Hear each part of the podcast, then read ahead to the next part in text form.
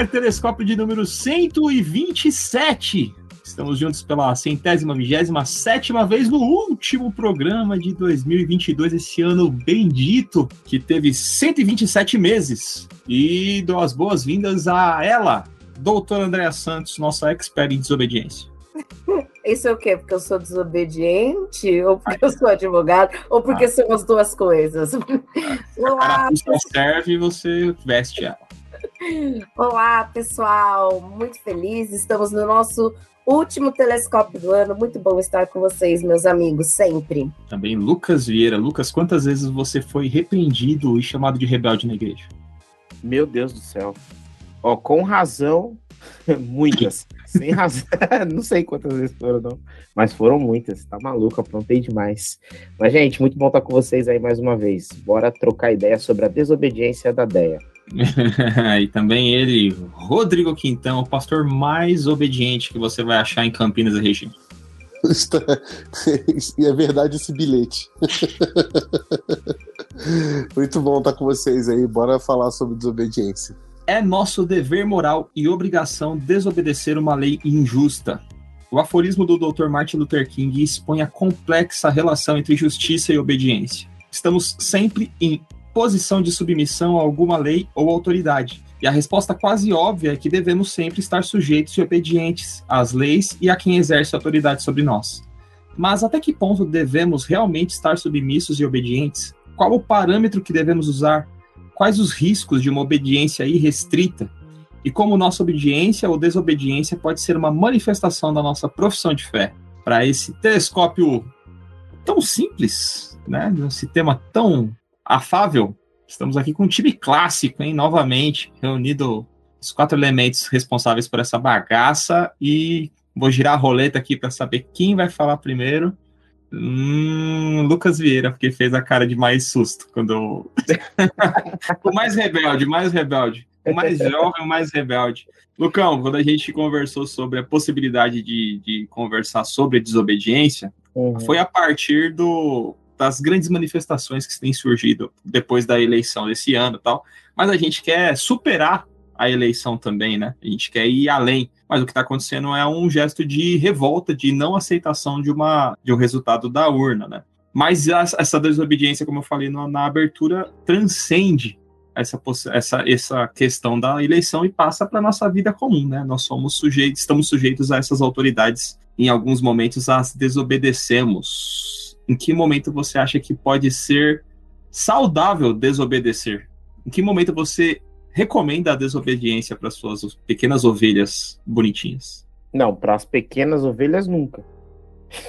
Agora para as ovelhas mais velhas, às vezes. Assim, uma coisa, Nani, como como bom pastor, né, puxar um, um texto bíblico que é de onde surge a ideia de que é necessário obedecer às autoridades. Acho que pode, pode ser que tenha pessoas que, que nos ouçam e não conhecem esse texto, que é o texto de Romanos 13, em especial, foi o texto mais usado nas eleições passadas, em especial com a eleição de Jair Messias Bolsonaro, dizendo que todos nós estamos submissos à autoridade e aquele que desobedece à autoridade está desobedecendo a Deus e indo contra Deus.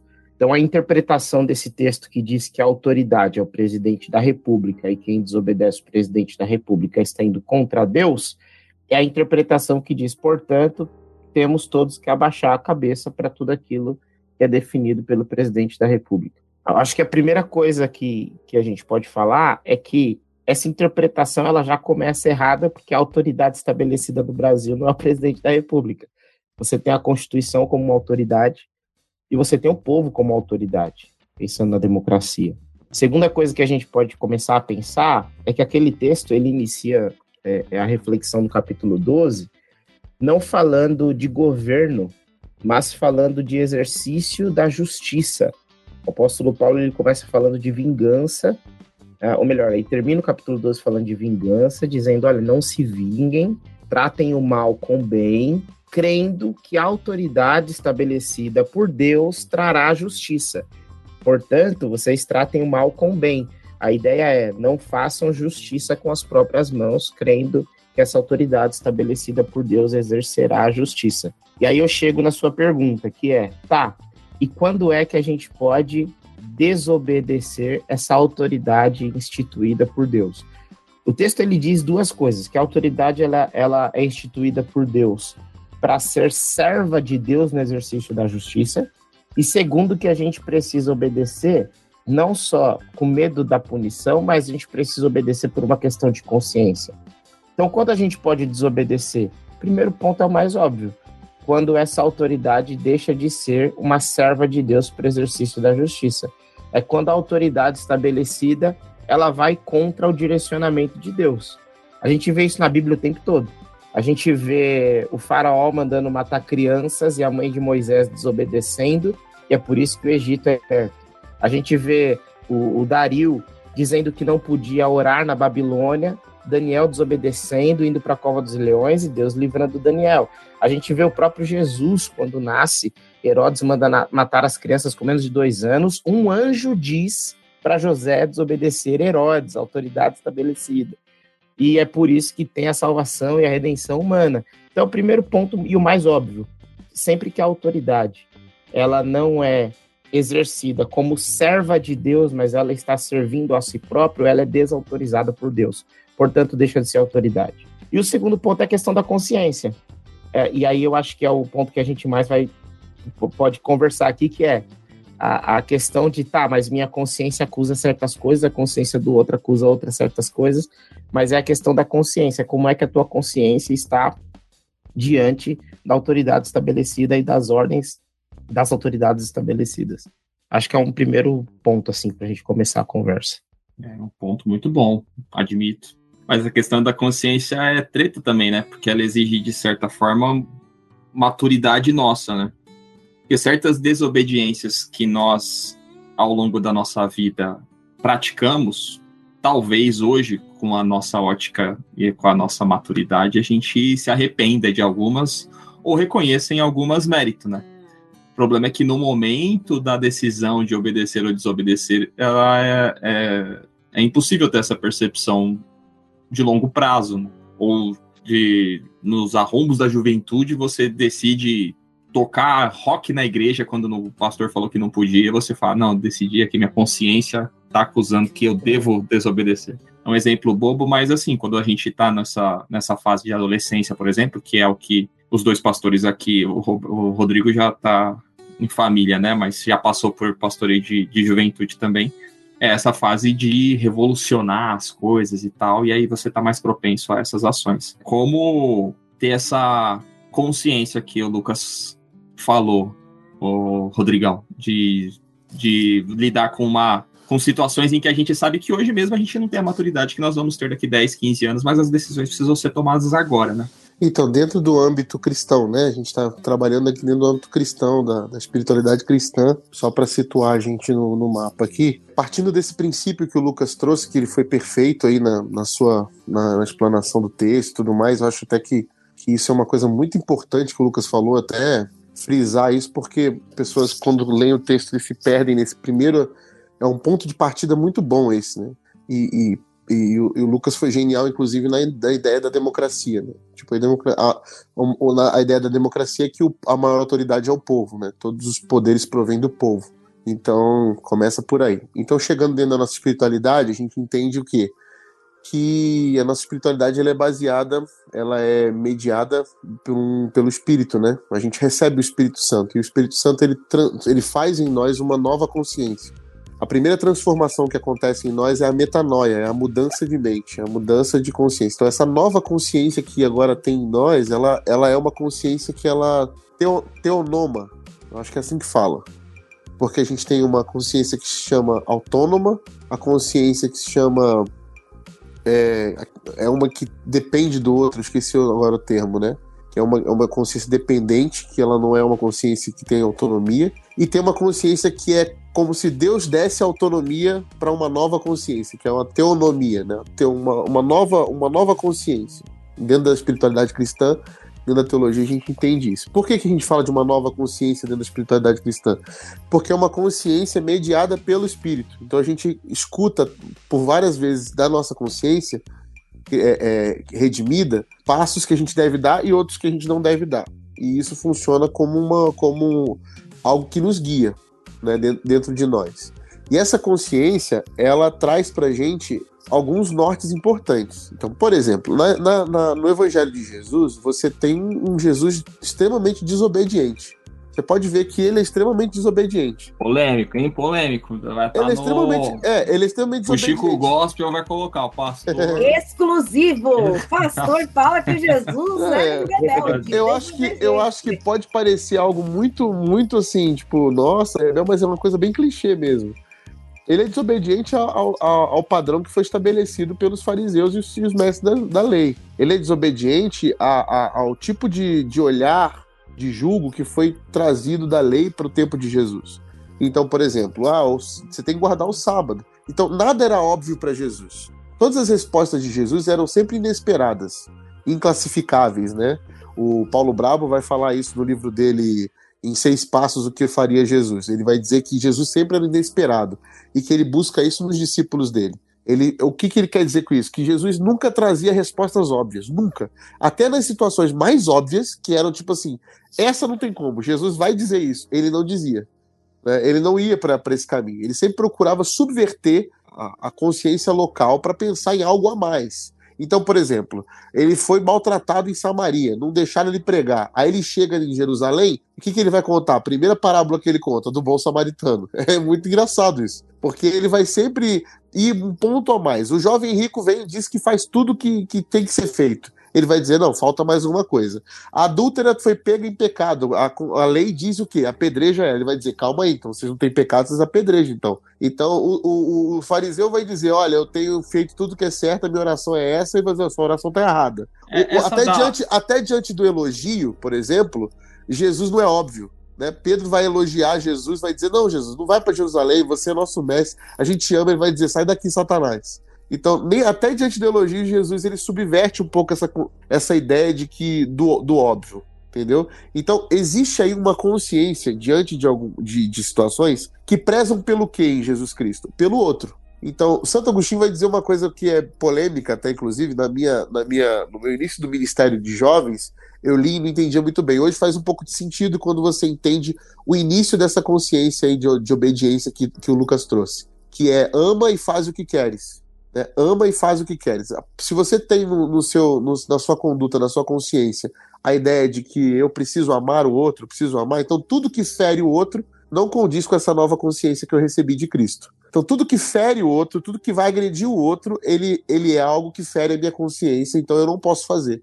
Eu não posso desobedecer a isso. Então meu padrão máximo é eu tenho o outro como referência.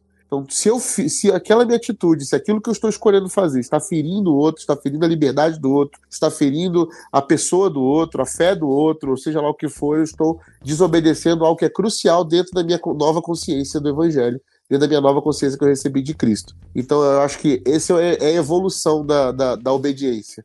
É quando ela, ela foge da, da, da dogmática, dos critérios escritos, da regra é, é, então, é, eu acho que o que completa isso, você estava falando, eu fui lembrando de várias referências, inclusive do próprio Paulo, que eu não sei se é romano, só sei se é teólogo, que vocês me corrijam, por favor.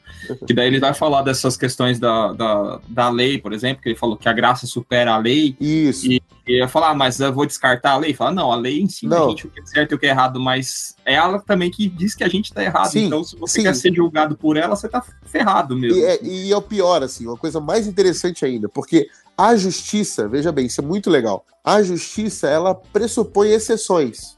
Correto, advogada? Minha advogada preferida. Da Tavênia. É. A justiça pressupõe exceções.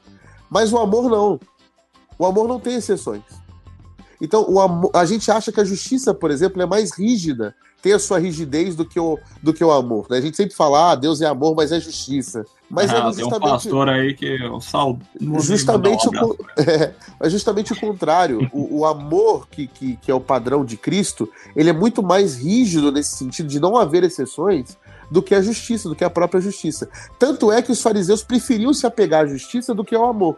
Eles preferiam, porque a justiça eles manipulavam conforme o seu bel prazer, conforme a sua vontade, do jeito que eles queriam, eles colocavam, né? Tanto é que até hoje a gente vê isso na Constituição, né? Os caras não estão muito satisfeitos, fazem uma emenda constitucional para poder é, atender as suas vontades. A justiça dá essa brecha, né? Já o amor não tem isso. O amor, ele ou você ama ou você não ama. Você não consegue fingir isso. Você não consegue é, burlar isso, entendeu? Então, por isso que Paulo vai dizer ó, no amor não há lei, né? Nessas coisas não há lei que, que prenda você. Então, por quê? Porque quando você está no amor, a sua consciência já foi uma consciência transformada e agora você entende que qualquer outra coisa, além, para além da, da, da, da justiça que te levou a isso, né? Porque é isso, a lei te leva ao amor, né? A lei te leva à graça. Então, quando você entende isso, você tem uma consciência transformada. E aí a sua consciência faz diferença no meio que você vive e você entendeu finalmente a responsabilidade que Jesus está ensinando. Isso é importante também, que Jesus ele não está ensinando comportamentos, né? Ele está ensinando responsabilidades, né? Então essa consciência é uma consciência cheia de responsabilidade, é, muito mais ética do que do que dogmática, né? Do que doutrinária. É bem isso que que Paulo fala também assim, o amor supera a lei. Sem a lei, não existe desobediência. Certo, André? Se não existisse lei, eu não ia poder burlar a lei. Certo, porque aí todo mundo poderia fazer tudo, né? E meio que. E aí, então como resolvemos o problema, porra? Né? É anarquia nessa, nessa bagaça. Na verdade, mas eu acho muito difícil viver sem lei, sabe por quê? Porque ainda que não tenha uma lei escrita, vão ter a lei daquela comunidade, sabe? Porque as pessoas vão meio que criar regras daquilo que eles acham que é claro. é certo e errado. Então, essa história de, ai, vamos viver sem lei, é muito utópica, porque vão ter as regras daquela comunidade, né? Aquela família. Mas o evangelho não é essa utopia, doutor André. Mas não, não, eu entendo, eu tô, provocando, mas é que eu acho que é exatamente isso, é o amor supera a lei, e, então, com base no amor, é, essa mas... legalidade da, dos comportamentos e atitudes, ela já, já, já está superada pela lei do amor, né? Ela, é, eu acho que a gente, eu acho que um ponto que vocês estavam falando, assim, eu acho que a gente, passando para a prática aqui de sociedade, saindo da, da bolha supostamente do amor que todos vivem, né? Assim, né? Porque é um mundo utópico, a gente, né? Era o que deveria ser, o que a gente é, espera e luta e se molda para ser, mas não é de fato, né? Eu acho que hoje a gente tem uma questão muito difícil de lidar e entender, porque cada pessoa acha que está fazendo certo, né? Aquilo, ah, eu vou desobedecer porque eu acho que isso é o certo. E aí você vê uma confusão, né? Assim, de ah, mas eu amo isso, né? Atua fundamentalismo, que é uma grande desobediência de tudo. É, então, acho que a gente tem uma, hoje uma grande dificuldade, assim, de, de entender, das pessoas desobedecerem em nome de um amor, vamos dizer. Então, eu não sei, eu fico. A gente colocar né, o que é certo, o que é errado, óbvio, na nossa cabeça parece muito claro, e a gente tem a ajuda da, das leis que foram criadas né, nesse sentido. Por exemplo, a Constituição ela, ela dá o direito à desobediência, vamos dizer, mas tudo dentro de uma legalidade, que eu até entendo que é muito no sentido pacífico, que a gente, que acho que para o sentido cristão é um sentido que faz sentido. Eu vou desobedecer, vou desobedecer, mas num sentido pacífico dentro daquela legalidade, ou seja, eu não vou causar dano, eu não vou matar outra pessoa, eu não vou atirar na outra pessoa, não vou bater na outra pessoa, não cometer qualquer tipo de violência, nem ao patrimônio. Mas aí é, é isso. Acho que é, mas aí você está você está trabalhando dentro de uma lógica democrática de uma sociedade que ainda se não foi rompido essa é, a, a bolha da, da legalidade, é difícil né? É isso, difícil. entendeu? Essa questão de desobediência dentro do amor, porque para uns esse amor aí tá, diz uma coisa que talvez. Não, sabe? mas eu acho que o amor não é o que eu sou pelo que eu sou apaixonado. É a regra do amor dentro da, desse parâmetro não, sim, dentro desse do, parâmetro do, do, do evangelho. É. Mas não assim, ah, não, eu amo violência doméstica, então eu acho que aqui em casa eu não, posso Não, é isso. É, é, nesse sentido mesmo não, mas, que eu tô falando. Mas é uma coisa que você, tu Se falou. Você vai desobedecer, por exemplo se você for ver todas as histórias de manifestações, a questão, todas as questões raciais que você vê, teve que partir. E aí que eu acho que, sabe, a discussão ficou um pouco mais complexa, né? não estou falando, por exemplo, de uma greve ou de uma manifestação que foi tudo controlado, mas de outras coisas que foram acontecendo que a gente viu nessas lutas históricas que tiveram mesmo que ter uma, sabe, passou em nome de uma justiça, né? Então, e aí se a gente é, é óbvio, as pessoas estavam ali num sentido ético e de justiça que elas entendem necessário. Na nossa lógica cristã, que eles fizeram parte. Mas o outro lado também pode falar, é, mas dentro do que eu acredito, do que é né, o cristianismo e tudo mais, também faz sentido. Então, acho que é aí que fica a bifurcação, entendeu? Mas uma, um negócio que você falou que eu achei, que eu até lembrei, é de algumas, por exemplo, quando teve o julga, tem o julgamento do, dos caras do depois da Segunda Guerra, né, dos nazistas. Que a justificativa dos caras é assim, ó, não, eu, eu matei a galera na câmara de gás, mas é porque eu tava cumprindo ordens, eu não queria fazer aquilo. Mas me mandaram fazer, eu sou obediente, né? Então eu fui lá e taquei fogo na galera mesmo, mas não porque eu quis, né? É porque eu, eu tava cumprindo ordens, né? Ou até mesmo dentro das guerras, que é uma coisa que você acha que é o, o o limite da humanidade, existe regras que devem ser cumpridas dentro de um cenário de guerra. Né? Não é matar todo mundo, invadir hospital e matar as criancinhas que tá valendo porque é guerra. Então, até nisso existe certa questão que sobrepõe as, le as legislações e entra nessa questão que você tinha falado da humanidade, né?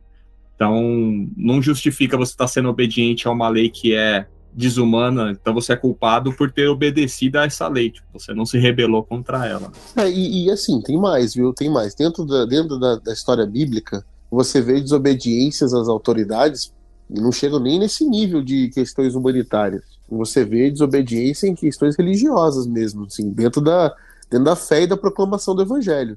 Você vê lá em Atos, por exemplo, Pedro vai, vai dizer que vai desobedecer, vai, vai falar claramente para as autoridades: olha, estão mandando a gente não falar, mas a gente vai falar. É sob pena de, de prisão, inclusive. Ele falou assim: a gente vai falar, porque mais importa a gente obedecer a Deus do que a vocês. Entendeu? Então a gente não pode deixar de falar do que a gente tem visto e ouvido, do que a gente viveu e ouviu, e não importa o que vocês achem.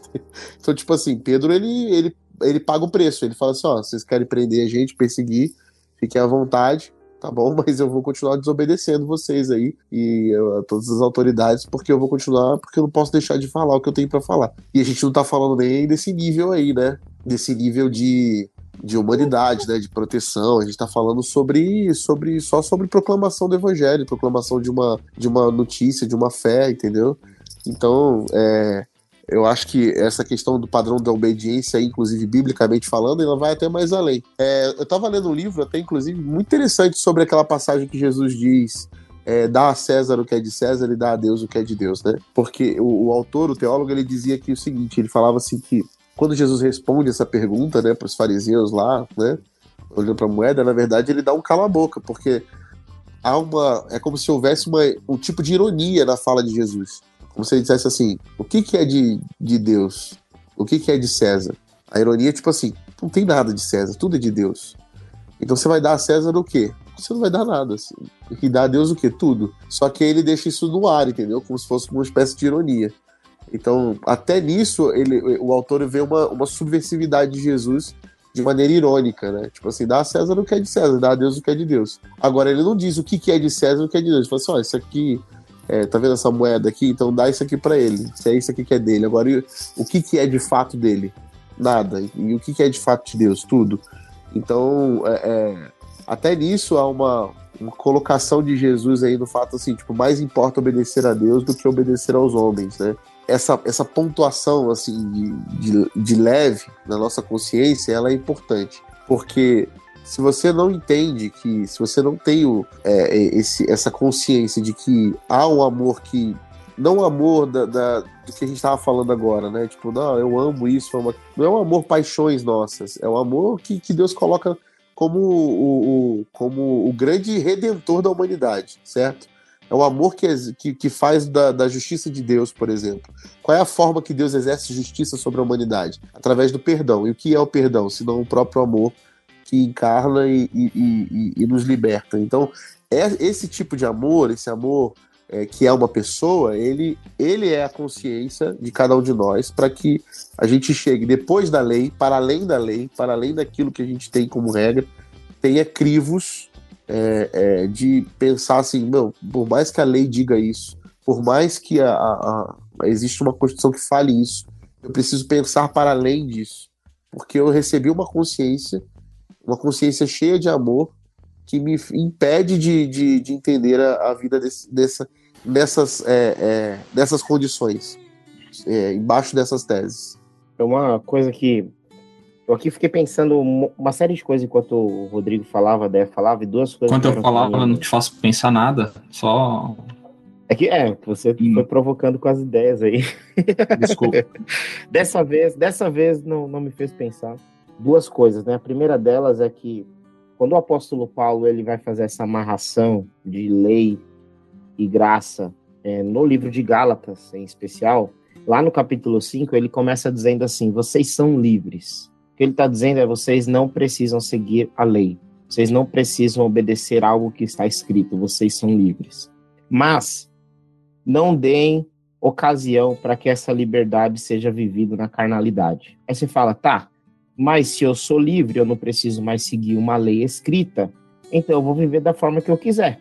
Ou eu não sou livre. Aí ele diz assim: não, não, mas é que tem um. Agora tem um plus que vocês ainda não conheciam que é a atuação do Espírito em vós, que produz um fruto. Que fruto? O amor. E um pouco antes disso, ele dizia que o cumprimento da lei é o amor. O que o apóstolo Paulo está dizendo ali é: vocês não precisam mais seguir uma regra exposta e externa a vocês, estabelecida, porque agora há em vocês um espírito que, que gera uma nova consciência, que é uma consciência que ama. E esse amor que essa consciência gera ele vai gerar paz, harmonia, etc, etc, etc. O que é curioso disso tudo? Porque enquanto, enquanto vocês falavam, e esse texto veio na minha cabeça, eu lembrei de uma parábola, né, uma metáfora do Rabino Newton Bonder, que ele narra naquele livro dele, A Alma Imoral. Ele diz assim, ó, é, é, é um raciocínio meio esquisito, mas vocês vão, no final vai fazer sentido. Ele conta uma história da, da seguinte forma: chega uma mulher faminta na casa de um rabino e essa mulher faminta leva uma galinha. Ela bate na porta do rabino, quem atende é a mulher do rabino. A mulher do rabino diz: Olá, tudo bem e tal. Ela fala assim: Olha, por favor, você poderia pedir para o rabino avaliar essa galinha, que é um animal, para saber se esse animal está puro ou impuro, para que eu possa me alimentar, porque eu estou faminta. E a esposa do rabino diz: Claro, claro que posso. Pega a galinha e dá na mão do rabino.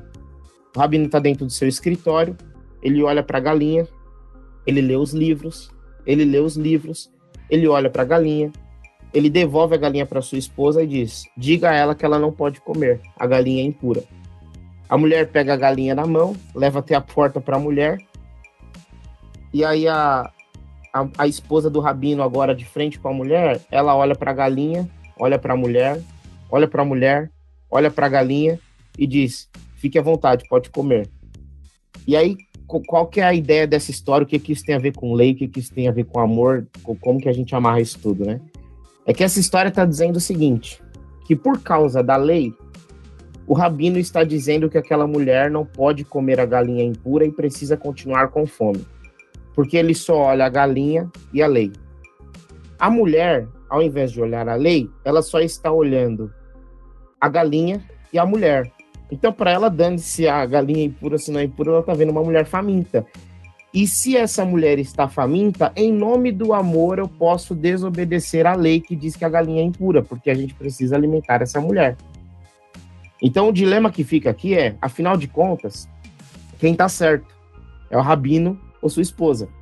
Quem está certo? Quem olha para os livros e para a galinha ou quem olha para a galinha e para a mulher?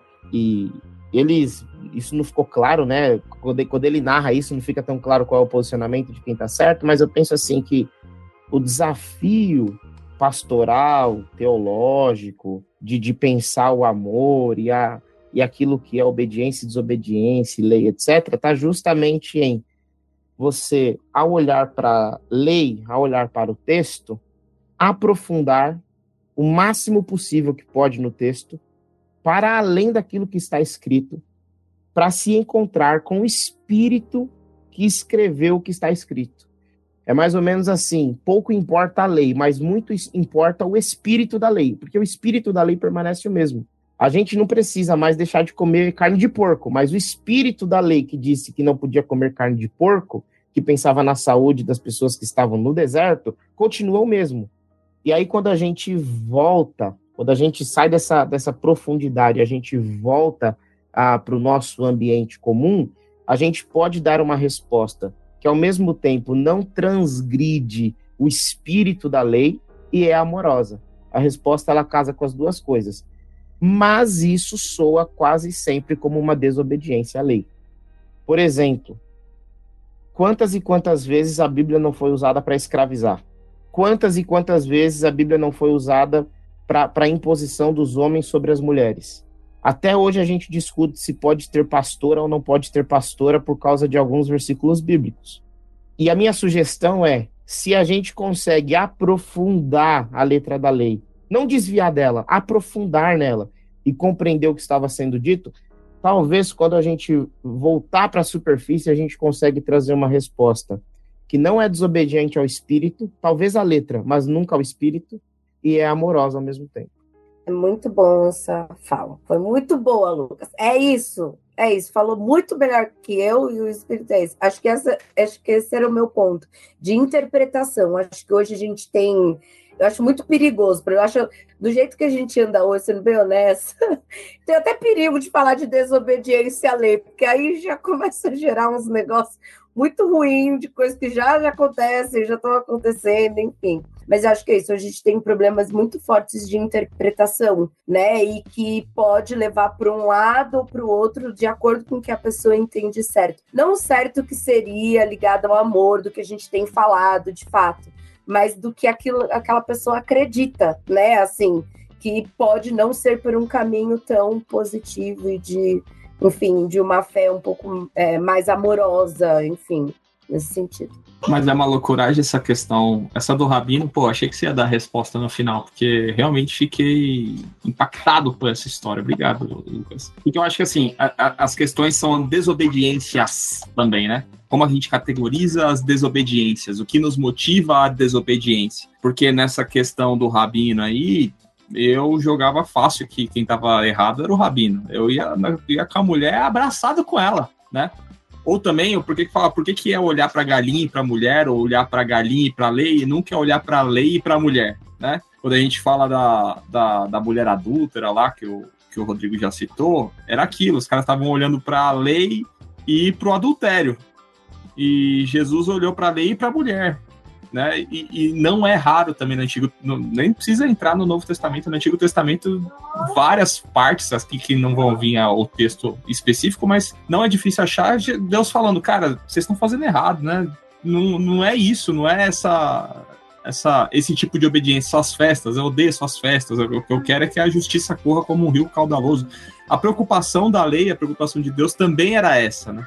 É que a, a, a, a desobediência ela espera-se certo tipo de desobediência quando existe uma motivação que está dentro desse espírito que o Lucas falou, da, criou a lei. Porque é, certas obediências elas não são desejáveis. É, Davi não entra com o exército dele come os pães da presença lá e aquilo ali era escândalo, aquilo não podia ser comido, fala, então vai morrer de fome. Não é isso, né? É, ou os fariseus o tempo inteiro no ministério de Jesus, Jesus curando o cara no sábado e os caras querendo matar Jesus porque não podia trabalhar no sábado. O cara tá sendo curado e, e o problema é a, é a, desobediência legal, né? Mas a questão é a, própria... a motivação da desobediência, a que os própria... caras queriam uma obediência que subjuga as pessoas à sua própria vontade, que é a vontade dos fariseus, que é o que Jesus fala. Os fariseus, vocês têm que fazer o que eles dizem para fazer, faz mas não o que eles fazem, porque o que eles fazem. E digo, e digo mais, e digo mais. Jesus, ele meio que ele estimulava uma subversividade nos seus discípulos a, respeito disso. Um comportamento a mais, a mais do que a lei. Ele queria ver se seus discípulos estavam entendendo que o, o amor, esse amor que, que ele estava falando, é, ele, ele subverte a lei. Ele ressignifica ela de algum jeito. Porque você, por exemplo, você olha, a mulher que entra, invade uma reunião de homens na cultura judaica e quebra um perfume, nos pés de Jesus e é criticada pelos discípulos por isso, obviamente, ela é elogiada por Jesus e dada como exemplo a eles.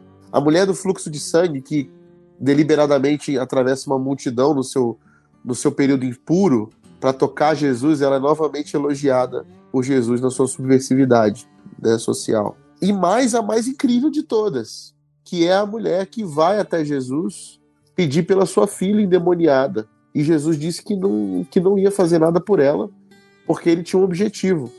E aquela mulher convence Jesus, o Felipe dos Anjos fala que aquela mulher converteu Jesus, né? Uma vez eu conversando com ela, ela falou assim, mas essa mulher converteu Jesus. E é interessantíssimo esse texto, cara, porque a mulher, ela simplesmente argumenta com Jesus algo que Jesus já tinha definido. E a gente olha para esses textos, cara, de maneira muito errada. A gente olha como se Jesus soubesse o que ia acontecer e ele fica brincando com as pessoas, entendeu? E não, e não é isso de fato. A gente tem que olhar para esse texto com a, com a surpresa milagrosa de um Deus que se surpreende é, também na, nas relações com a sua criação e num Jesus que se surpreende com a dentro da sua humanidade com, com a nossa subversividade em amor. Então, a mulher, ela, em amor, ela vai, ela faz o quê? Ela argumenta com Jesus, mas, mas nem os cachorrinhos, Jesus. Até os cachorrinhos comem das migalhas, Jesus.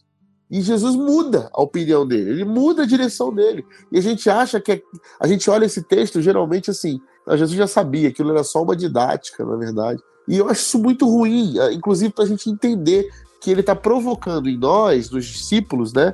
Assim, tipo, cara, vocês precisam entender isso, entendeu? Essa subversividade, essa desobediência amorosa, essa desobediência, entre muitas aspas, que na verdade eles estão indo, eles em amor, eu estou fazendo algo muito maior, é muito maior.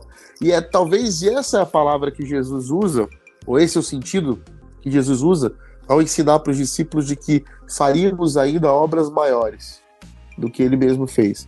Que é quando a gente começa a compreender que existem que essas atitudes a mais, para mais, para além do que se pode esperar, né? Para além do que se pode se dizer. Porque quando, quando é o óbvio, quando é aquilo que foi mandado fazer, Jesus compara com o quê? Com um servo que faz aquilo que o seu senhor mandou fazer. E ele diz o que desse servo? Que esse servo é um servo inútil.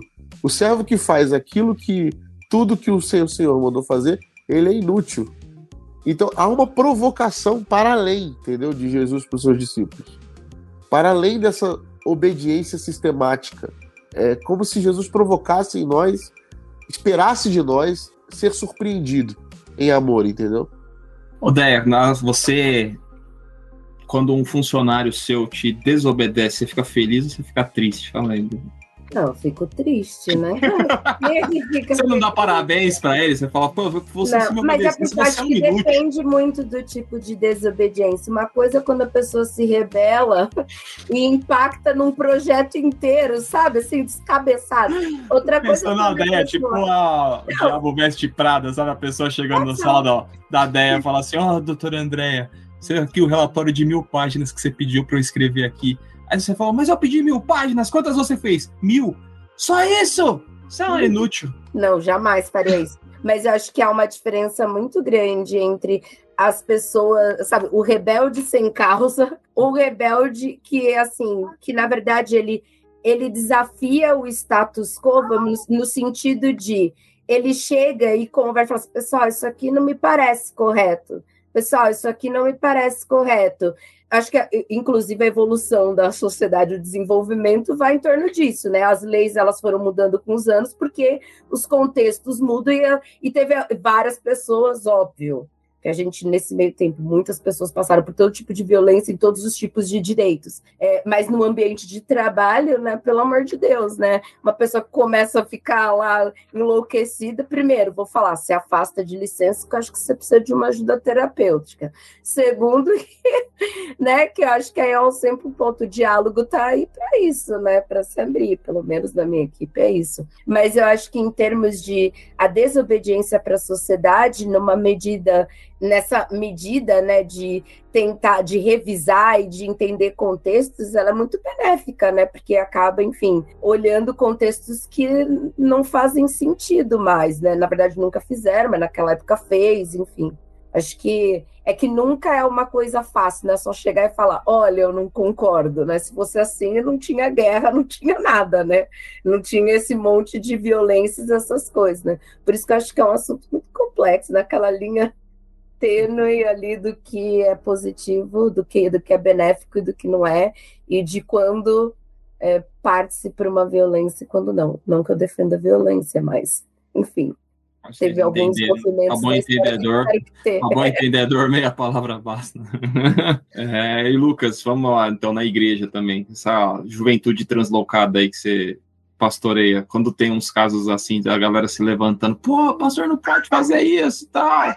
E como é que você lida com as, com as desobediências dentro do, assim, como é que você media essas, essas questões? Na Meu, prática, dá uma dica prática para pais e pastores que nos ouvem olha, aqui, que lidam com para dar dica prática, deixa, deixa, dar dica prática. Assim, deixa, mas deixa eu falar uma coisa antes. Eu tive uma fala há uma semana com um grupo de jovens da igreja, indignados com algumas questões e tal, que viveram, né, não que estão acontecendo hoje na igreja, mas questões de disciplina, de como foi, uma menina voltou, tinha engravidado, engravidado tinha sido exposta, eu não, eu não era dessa igreja ainda quando isso aconteceu, e ela voltou agora e tal, e aí eu tive uma fala para um grupo de jovens, uma fala extremamente perigosa para mim, inclusive. o que eu disse para eles foi: toda essa essa revolta, todo esse olhar de não pode ser assim, isso é violento, isso agride, isso machuca.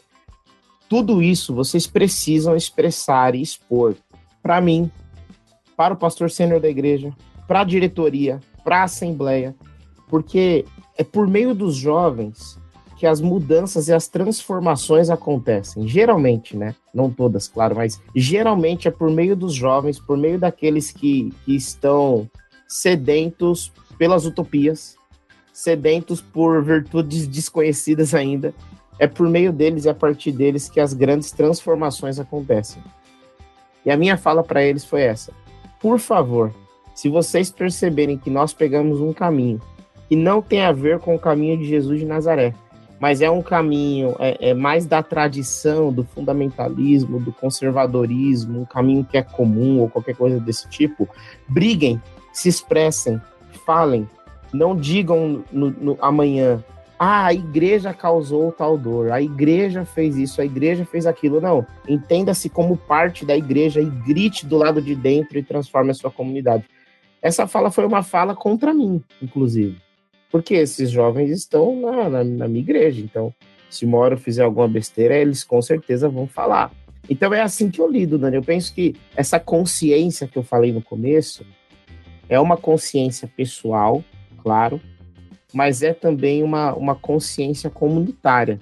A, a psicanálise ela traz inclusive essa ideia de que existe uma consciência de grupo.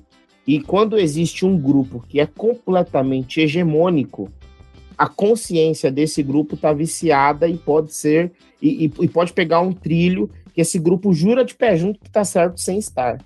Mas quando a gente fomenta que dentro desse grupo não haja hegemonia de consciências e de pensamentos, mas que nós sejamos provocados uns pelos outros, o que a gente está dizendo é esse grupo não está fechado, esse grupo está disposto a pensar, a mudar, a se transformar, a fazer autocrítica, a dar passos adiante. Então é assim que eu tento lidar com as, com as rebeldias, claro. Rebeldias nesse sentido daqueles que estão diante do amor. Não rebeldia do sujeito que quer porque quer pegar todas as meninas lá da igreja e tal. Não, isso não. Aí eu falo para, só. Mas isso é muito legal de pensar, né, cara? Um ambiente em que não existe rebeldia é muito perigoso, cara. O ambiente onde não se tolera a rebeldia, a desobediência, onde se não se. Não vou nem dizer fomentar, né? como talvez você tenha é, feito, né? Não que, que, você tenha, mas como talvez possa ser interpretado. Mas um ambiente em que não se tolera a desobediência é um ambiente extremamente violento e, e perigoso, né? E que não cria nada, né? Acho que não cria, não desenvolve como sociedade, como grupo, como fé. Eu acho que é isso, né? Numa certa medida, é, isso é importante. Acho que diferente desses sistemas mais macros, mas quando você está vivendo numa comunidade, numa empresa ou um grupo, a importância do diálogo e assim de pessoal, será que a gente não precisa repensar? Pessoal, será que a gente não precisa repensar? Eu acho que isso faz parte, né? É daí que se tem inovações, enfim, de todos os sentidos, de revisão de pensamento, de quebra né, de paradigmas.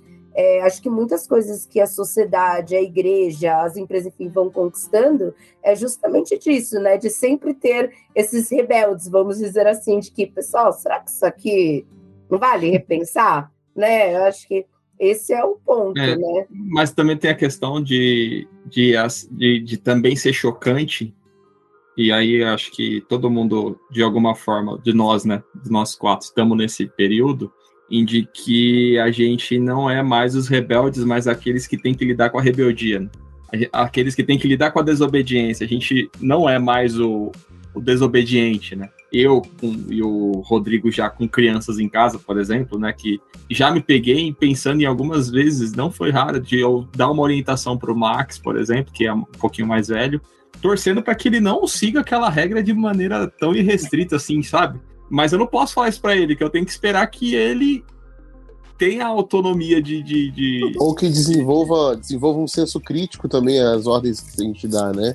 É, mas eu acho que é mais que isso. Existem certas ordens que elas não, não podem ser dadas, mas que você espera que elas sejam realizadas, inclusive em desobediência àquilo que, que está se falando para se fazer, sabe? É meio. É, é, eu já me peguei em algumas orientações pro Max, assim, nessa, nessa expectativa, sabe? De eu não poder falar que aquilo ali ele deve fazer, falar que é errado, que ele não pode, mas na esperança de que ele não siga aquilo irrestritamente, porque ele vai ser um tonto se ele fizer isso, sabe? Eu acho que a paternidade ensina muito sobre sobre a perspe sobre perspectivas inclusive na leitura né, bíblica, na leitura bíblica, assim. É. Ou, ou, sobre, ou sobre quando a gente dá uma ordem e a gente depois percebe pelos nossos filhos que são ordens que. É, acho que não é uma ordem que faz muito sentido, né? Mas não tá Isso... nesse, nesse momento, Rodrigo, também, que eu tô falando da, dessa, da gente estar tá nessa, nessa passagem de ser os, a geração, porque como a gente sabe, geralmente é a geração mais jovem que se rebela contra o status quo, mas que a gente estabilizou o status quo dentro daquilo que era a reivindicação nossa, e agora a gente lida com uma nova geração que trazem novas demandas que pra gente não eram necessárias antes. Então é eles que, eu, que são é, os rebeldes, né? É, mas então, mas, a, a, mas ao mesmo tempo a gente também é uma geração que consegue reconhecer isso. E então, por isso que eu acho que a gente é uma geração que tem a oportunidade de ser é, os melhores pais dos últimos 50 anos porque a gente consegue ter tanta informação e tanta condição de reconhecer e de perceber isso que as escolas antigas, é, que eu digo escolas sociais, né, antigas, não, não conseguiam ver isso antes. Então a gente tem a oportunidade de perceber isso e de ser o, o é, é, agente de transformação na própria educação dos nossos filhos, entendeu? É, desenvolver e não condenar os, a desobediência é, logo de cara, entendeu? a desobediência, ela, ela em si, ela tem um senso de, de questionamento.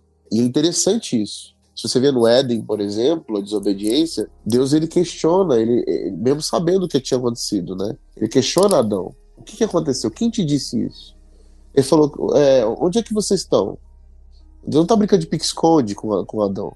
Ele está querendo saber o porquê, o que, que aconteceu ele porque ele está gerando uma pergunta no em Adão, refletindo sobre o que ele tá, que fez, o que aconteceu ali. E aí Deus pergunta para ele, aí Adão fala para ele: se a gente se escondeu porque a gente estava nu. E aí Deus pergunta para ele: mas quem te disse isso? Quem falou para você que você estava nu?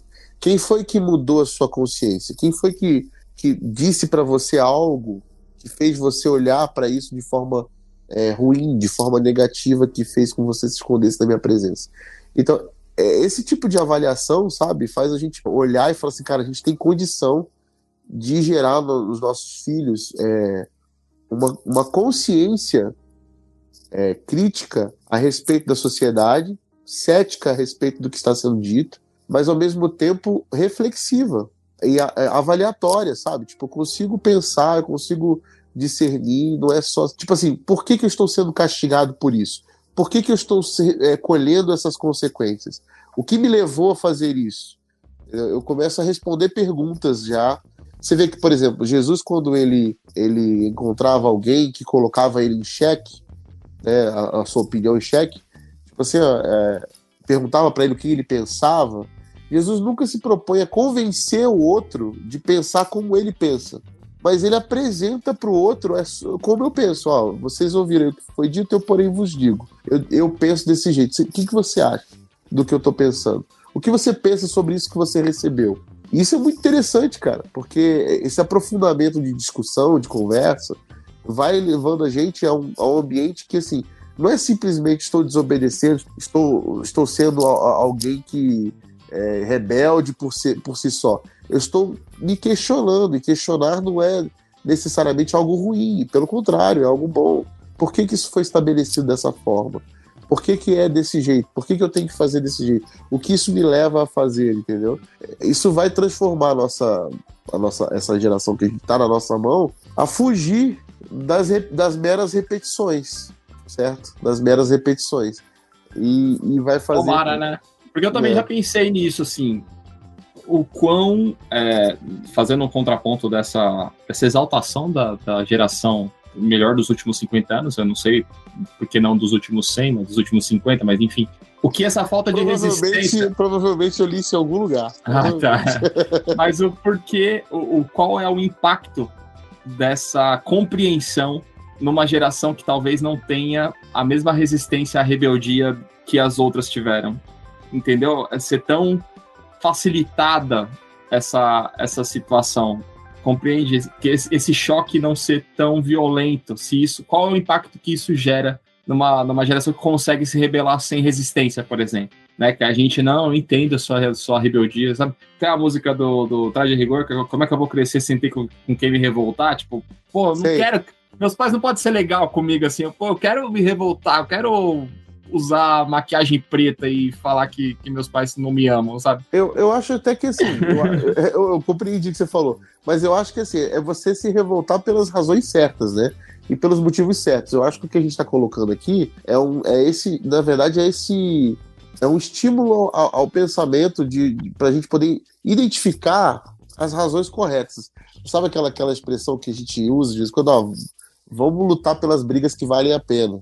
Eu acho que é tipo isso, entendeu? Porque eu acho que o que a gente criou no passado foram gerações que lutavam por qualquer coisa. Ou que era rebelde, era considerado rebelde por qualquer coisa. Né? E nem sempre era. Você fazer uma tatuagem, você era rebelde. Você botar o piercing, você era rebelde. Você, você ir pra balada, você era rebelde. Né? Então, então, assim, a gente transformou o rebelde em algo muito, muito genérico. E talvez até é, perdeu-se um pouco isso. Eu acho que a gente não pode relativizar as coisas, né? A desobediência em si tem, tem coisas também que são que a gente continua fazendo, continua pontuando. Mas a gente precisa entender as razões certas das coisas, entendeu? E talvez ensinar dessa maneira. Sabe o que eu estava pensando é que eu acho que a gente continua rebelde, vamos dizer assim. Mas no sentido que o Rodrigo falou, eu acho que a gente foi se desenvolvendo um pouco e é isso, sabe? Eu vou escolher as minhas brigas e vou fazer de uma certa forma, acho que a gente pensa mais e somos mais sensatos ao fazer essa rebeldia. Não quando se trata em comentários na internet. Deixei aqui um comentário. Mas é, eu acho que a gente a gente mudou um pouco a forma de a gente ser rebelde, vamos dizer assim. Eu acho que pelo menos quando a gente era adolescente, tudo era muito no grito, né? Muito, como o Rodrigo falou, tudo, ah, vamos, não, ah, não concordo, enfim. E hoje a gente tem um prazo, um tempo de reflexão maior, assim. É, e a gente estrutura mais e se questiona mais antes de externalizar aquilo. E aí a gente arranja outros meios de fazer aquilo ser de outra forma. Eu acho que é mais nesse sentido. Eu acho que eu não deixei de ser rebelde. Eu acho que a minha rebeldia mudou um pouco, não é mais tanto no grito, é um tanto mais no Aqui eu entendo que pode ser diferente, às vezes comendo pelas beiradas, né? Independendo das coisas. Eu acho que é mais nesse sentido. Eu acho que a gente ficou um pouco mais, enfim, não digo sábio, porque acho que demora muito, mas a gente foi se desenvolvendo e tendo um pouco mais de maturidade para externalizar essas rebeldias. E as consequências também, na, na medida que a gente fica mais velho, mais maduro, elas são mais drásticas, né? Você mede mais, né? Eu lembro que tanta, tantas rebeldias. O Nani perguntou no começo, né? Quantas vezes você já levou uma bronca na igreja por conta de uma rebeldia? Eu pensei só depois, 70 vezes 7. Uhum. É, foram muitas vezes, assim. E meio sem pensar, a gente se rebela por se rebelar. É uma, uma coisa que, que a gente aprende trabalhando com adolescentes, na medida que o tempo passa, é que é natural do adolescente transgredir.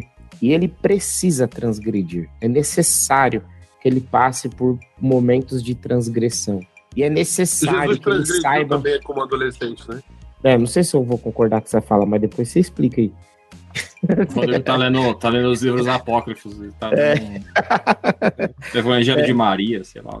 É, mas, não, mas assim, é pecou, é muito... eu não disse que ele pecou, eu disse que ele, que ele foi uma espécie de rebelde, né? né no, quando, ele, quando ele fica em Jerusalém e não fala nada pros pais, por exemplo. Né? Ele, ele ficou lá, mano. Ele não falou pros pais que ele ia ficar em Jerusalém. Ele, de certa forma, ele foi, um, foi uma desobediência. Porque os pais foram embora, ele ficou e, mano, quando os pais voltaram, ele só virou e falou assim: vocês deviam saber que eu tava aqui, entendeu? Então, é, e Jesus estava na um. Na sua, meteu um deboche, né? Meteu um deboche. Eu, eu digo, ele não chegou tão perto da morte quanto nesse caso aí, porque eu acho que Maria deve ter dado uma vontade de dar uma. Ele olhou ah, pro José certeza. e falou assim: Você tá cansado de saber que você não é meu pai? É. Ó, antes da cruz, depois ele fugia dos fariseus que queriam matar ele, mas nunca ele chegou tão perto de morrer quanto ele. Mas completamente. Com certeza. Sim, é, então. É, é, só que é, o é, é próprio do adolescente transgredir. E, inclusive, a transgressão é parte do processo do amadurecimento. Hoje a gente fala, por exemplo, de uma adolescência retardada, de, de adolescentes que têm 25 anos e não saíram da adolescência. Justamente porque são tão cuidados, é, é protegidos, que não passam por transgressões mínimas para que eles possam amadurecer. E transgressão que eu falo é assim, é de ir para a escola sozinho, pegar ônibus e cabular um dia e se dar mal e o pai pegar e tal. É, essas transgressões é, é, é, menores, né? E hoje eu vejo, por exemplo, muito que o nosso papel como adulto é possibilitar esse crescimento, essa transgressão, mas é, protegendo para que essa transgressão não traga traumas ah, e nem erros permanentes. Mas as transgressões, elas são necessárias.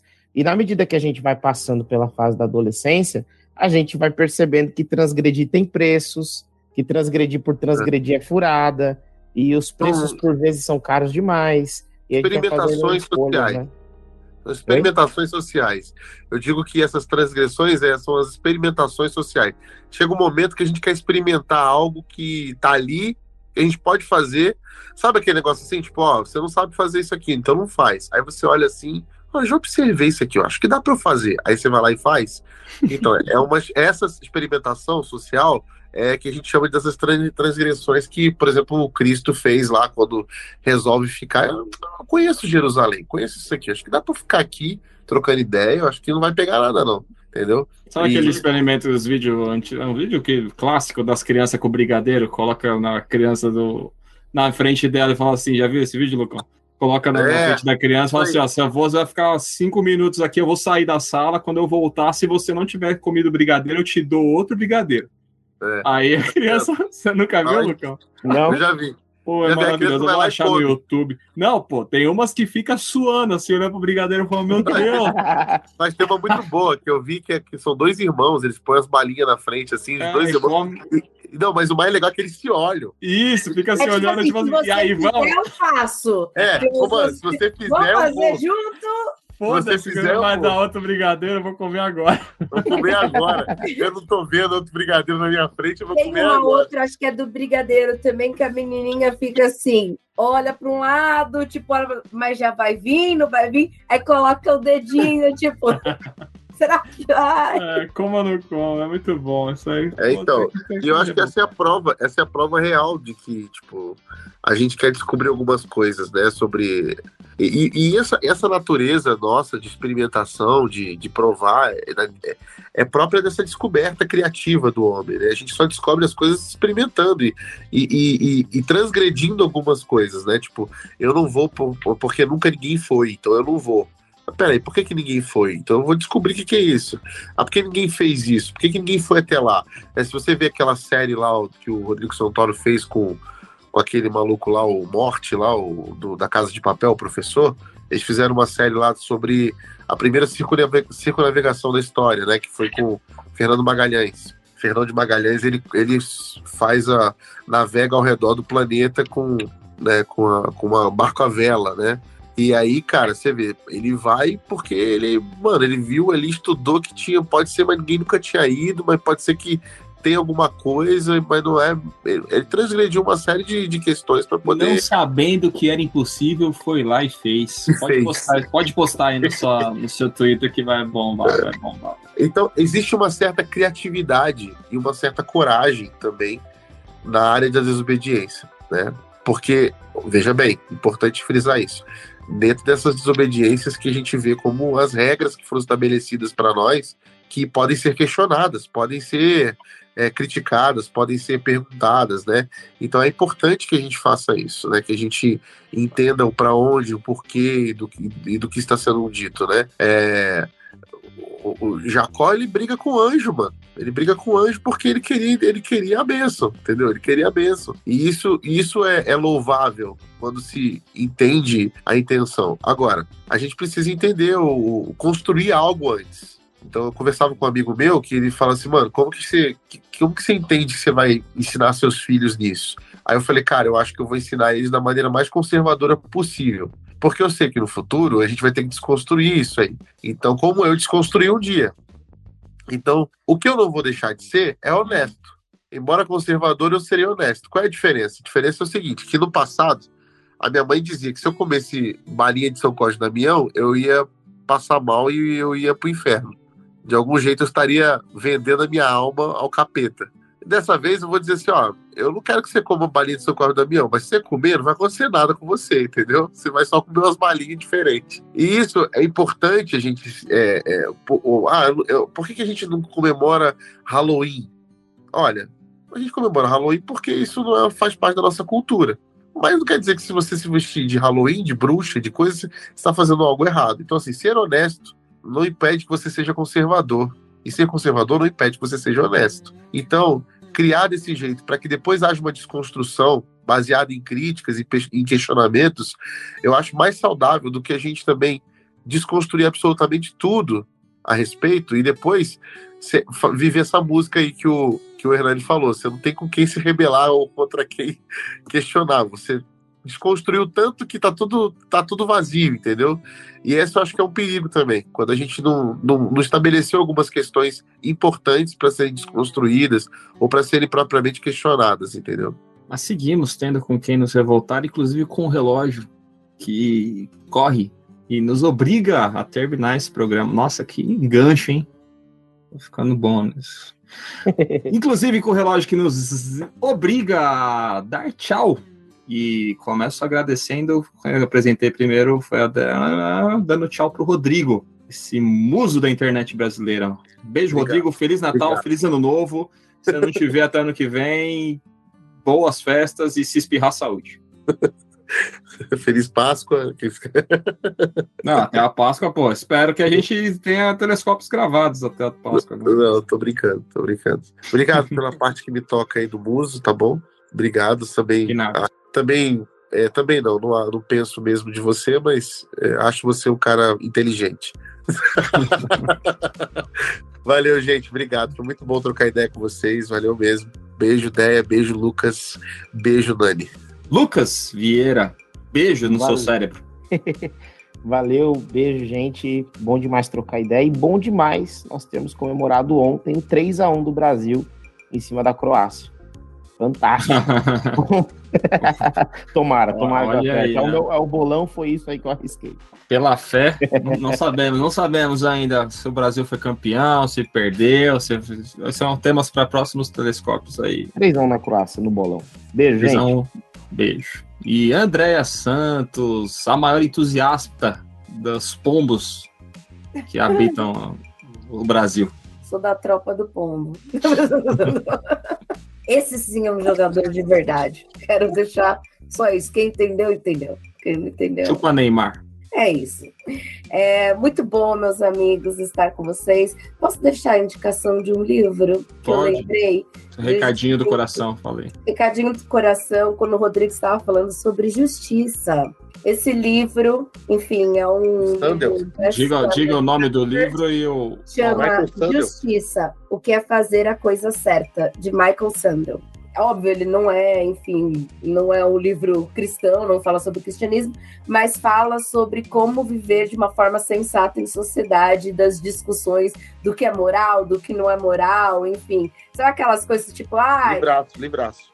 Oi? É, então, esse livro aqui é muito legal, assim. É, como é viver em sociedade, quando é assim, a questão dos direitos coletivos sobre os individuais, enfim, é muito legal esse livro aqui fiquei lembrando aí quando o, Rodrigo estava falando sobre justiça. Muito legal. Muito bem, obrigado a vocês que nos acompanham, que nos acompanharam ao longo desse, de mais esse ano de 2022. Grati, gratiluz a todos. Gratidão também a Crentaços Produções Subversivas, veja só que segue subvertendo aí, nos abriga aqui mais um bando de desobedientes. Bando de desobedientes, bando de baderneiro. E a quem nós agradecemos mais uma vez também pela parceria. Siga-nos nas redes sociais, arroba canal Telescópio, siga também a Crentaços e a gente vai se vendo por aí. Telescópio, pés no chão, olhando pro alto. Tchau.